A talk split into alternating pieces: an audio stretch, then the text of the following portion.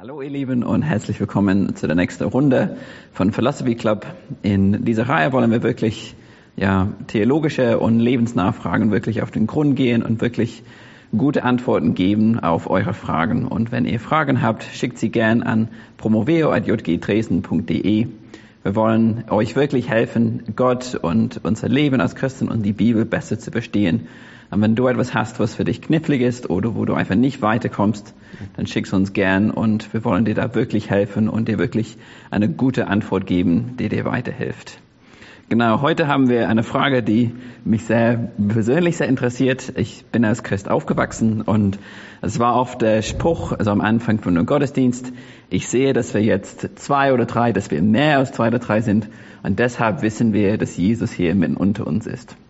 Aber als ich dann später mehr, mich mehr mit der Bibel befasst habe, habe ich festgestellt, naja, Jesus verspricht, dass er immer bei uns ist. Es mhm. ist nicht nur, wenn wir uns das zwei oder drei versammeln. Ja.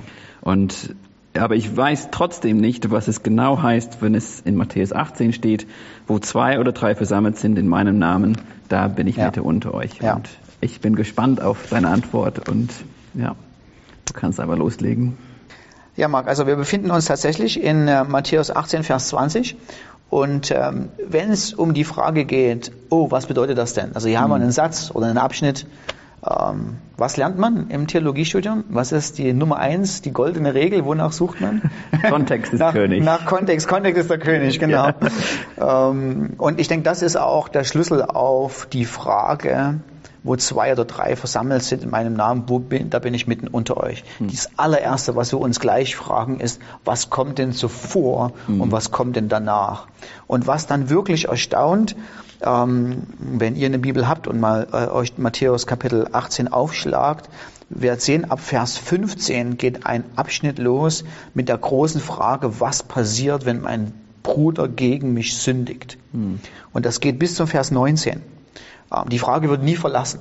Was ist, wenn ein Bruder gegen mich sündigt? Was ist, dann soll, gehe ich hin, ähm, ich versuche ihn zurückzubringen zu Christus. Was ist, wenn er nicht auf mich hört? Welche Szenarien werden durchgespielt? Mhm. Ähm, wie führt man, im Anführungsstrich sage ich es mal so, Gemeindedisziplin durch? Also wie hilft man jemanden, auch die Ernsthaftigkeit äh, der Sünde darauf hinzuweisen? Und äh, ja, und dann plötzlich mittendrin mhm. kommt dieser Vers. Ja. Ähm, und dann, wenn du weiter guckst, äh, wie geht's denn weiter? Im Vers 21, das heißt, Petrus kam zu Jesus und sagte, Herr, wie viel Mal muss ich meinem Bruder vergeben, der gegen mich sündigt? Das heißt, auch hier geht's immer noch um die Frage, was passiert, wenn jemand gegen mich sündigt. Das mhm. heißt, es ist tatsächlich sehr unwahrscheinlich, dass es im Vers 20 um ein Gebetstreffen geht, mhm. dass es um Vers 20 um eine äh, Zusammenkunft geht, wo man zusammen äh, betet oder, oder, oder fastet oder, oder, oder sonst irgendwas, sondern es ist geschrieben im Kontext von Gemeindedisziplin. Und da, da ist auch der Schlüssel ähm, äh, dafür, dass es nicht um Gebet im Allgemeinen geht, sondern es geht in diesem Zusammenhang konkret um Gemeindekorrektur. Mhm. Wir gucken uns das gemeinsam an, hier was passiert. Als erstes müssen wir uns ja klar machen, dass auch diese zwei oder drei, die hier versammelt sind, die kommen ja nicht aus dem Nichts, sondern die kommen von irgendwo her. Mhm. Die haben wir vorher schon. Ähm, wie im, im Vers 20 kommen sie, die haben wir aber auch schon im Vers 19. Da heißt es, wahrlich, ich sage euch, wo zwei oder drei etwas übereinstimmen im Himmel, äh, Übereinstimmung auf der Erde, mein Vater im Himmel wird es tun. Hm. Das ist genau dasselbe. Wir können auch noch ein Stück weiter nach vorn gehen. Ähm, in den Vers 16, da heißt es, wenn du zu deinem Bruder gehst, ihm seine Sünde aufzeigst und er nicht hört, dann nimm ein oder zwei andere mit dir. Hm. Mit. So, das heißt, jetzt haben wir die drei, nämlich du selber dahin gehst, und noch einen oder noch zwei. Hm. sind insgesamt zwei oder drei. Und dann kommt auch noch das Zitat im Vers 16, so dass vom Zeugnis von zwei oder drei Zeugen diese, die, dieses Dinge oder dieses Gerichtsurteil etabliert werden muss. Und das ist ein Zitat aus 5. Mose Kapitel 19, Vers 15. Das heißt, immer da, wo, immer exklusiv in der Bibel, immer wenn zwei oder drei vorkommt, ist es im Zusammenhang mit einem Gerichtsverfahren. Also im fünften Mose geht es darum, dass du kannst nicht ein Gerichtsverfahren einleiten und jemanden verurteilen und gar nicht jemanden zum Tode verurteilen, wenn du einen Zeugen hast. Du brauchst mindestens zwei oder drei. Und dieses sozusagen, immer wenn zwei oder drei vorkommt, hat sich so eingebürgert im, ähm, im, im, im biblisch oder im jüdisch-biblischen Denken, dass, weil es exklusiv in diesem Zusammenhang verwendet wird, dass wenn du zwei oder drei hörst, denkst du automatisch an ein Gerichtsurteil. Hm. Also ein Urteil muss gefällt werden über negative Konsequenzen von jemandem, der eine Tat begangen hat, die unvereinbar ist mit dem, mit dem äh, Lebenskodex der Gemeinschaft. Ähm, äh, und wenn wir zum Vers 19 gehen, Nein, müssen wir nicht gehen. Führt zu weit. Ich denke, es reicht schon. Ähm, nein, nein, nein, wir gehen zum Vers 19. Im Vers 19 wirst du, wirst du sehen, dass hier drin steht, ähm, wo zwei oder drei äh, über etwas übereinstimmen, was immer sie fragen, mein Vater im Himmel wird es tun. Dieser Vers im Vers 19 ist eine Wiederholung vom Vers 18. Im Vers 8, denn im Vers 19 fängt an, nochmal sage ich euch. Das heißt, wir wissen ganz genau, wenn im Vers 19 steht, nochmal sage ich euch, fängt kein neues Thema an, sondern es fängt ein altes Thema wiederholt, nur mit anderen Worten. Das heißt, wir brauchen einfach nur im Vers 18 zurückzugehen und gucken, was da, worum es darum geht. Da heißt es wahrlich, wahrlich, ich sage euch die Wahrheit, was immer ihr auf der Erde binden werdet, wird auf der Erde, wird im Himmel gebunden sein. Was immer ihr löst im Himmel, wird gelöst, gelöst werden auf der Erde, wird gelöst werden im Himmel. Binden und lösen ähm, im Kontext des ersten Jahrhunderts ähm, äh, äh, beinhaltet die Idee, dass ich etwas als Lebenskodex festlege und sage, das ist Standard. So muss die Gemeinschaft leben. Wenn ich etwas löse, sage ich, das ist völlig egal. Hast du Freiheit, äh, das zu machen. Also wir sehen das aus Matthäus Kapitel 23, Vers 4. Das sagt, ähm, das sagt Gott, das sagt Jesus über die Pharisäer. Ihr bindet den Menschen schwere Lasten auf, bewegt aber selber keinen Finger. Das heißt, es, die Pharisäer machen große Regeln, was man halten soll, machen es aber selber nicht. Das heißt, was wir hier sehen ist, hier sagt Jesus, wenn ihr die Glaubensgemeinschaft und insbesondere wahrscheinlich die Ältesten, die der Glaubensgemeinschaft vorstehen, wenn ihr in Abhängigkeit von meinen Worten Dinge bindet, also wenn ihr sagt, das ist verbindlich, ähm, vor allen Dingen in eurer Aufgabe als Apostel, ähm, das ist verbindlich, da gibt's kein, gibt's kein, kein dran herumgehen. Können wir das halten oder können wir das nicht halten? Das hat Christus so gesagt. Wenn ihr das bindet und ihr die Regel aufstellt, dann ist es auch im Himmel so gebunden. Und der ganze Kontext geht immer noch darum, ähm, dass wenn jemand gegen diesen Lebenskodex, gegen diese ethischen Regeln verstößt, zwar behauptet, Christ zu sein, behauptet, Christus nachzufolgen, aber es praktisch nicht tut. Die Frage ist, welche Konsequenzen hat das? Und da ist die Aussage, bin ich mitten unter euch, ähm, nicht nur positiv zu sehen.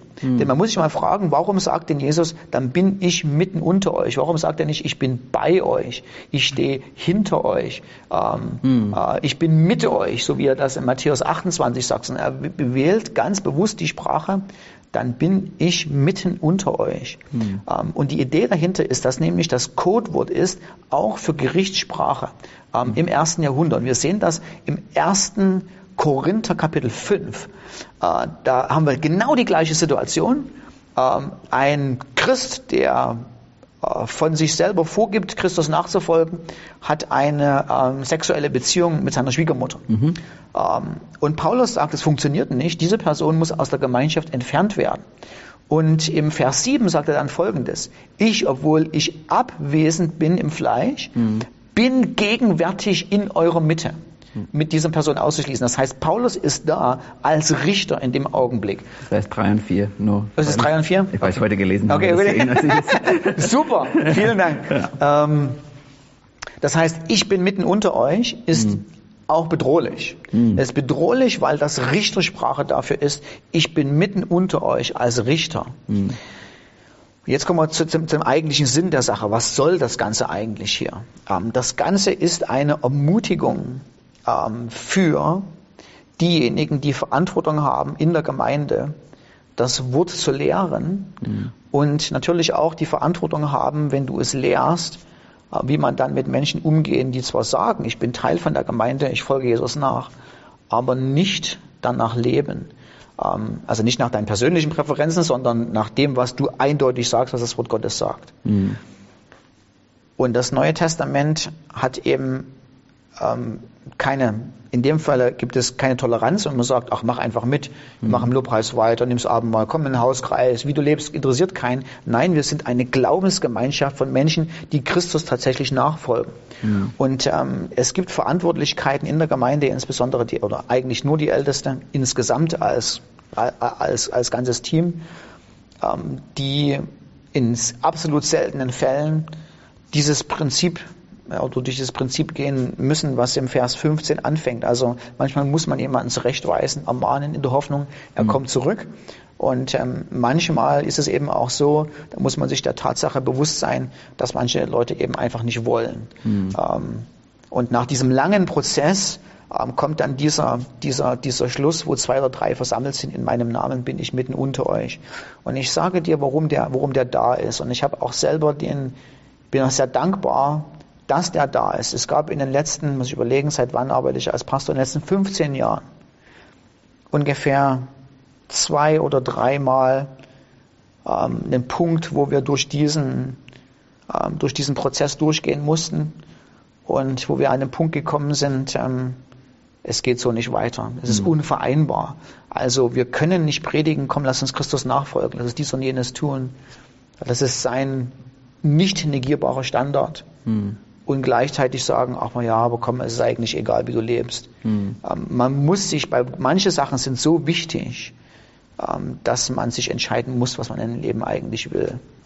Und dann muss man auch als Ältester, als Pastor in der Gemeinschaft entscheiden, was macht man mit der Person. Im schlimmsten Fall ähm, äh, entlässt man sie aus der Gemeinschaft. Das ist ganz schlimm.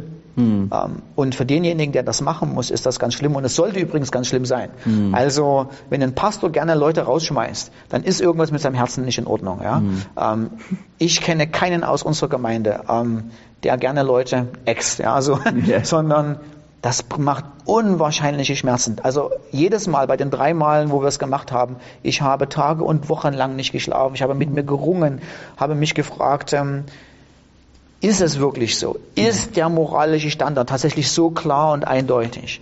Hat die Person das tatsächlich auch wirklich begriffen? Ist sie wirklich Christ? Ist sie lang genug Christ, dass sie weiß, worum es geht?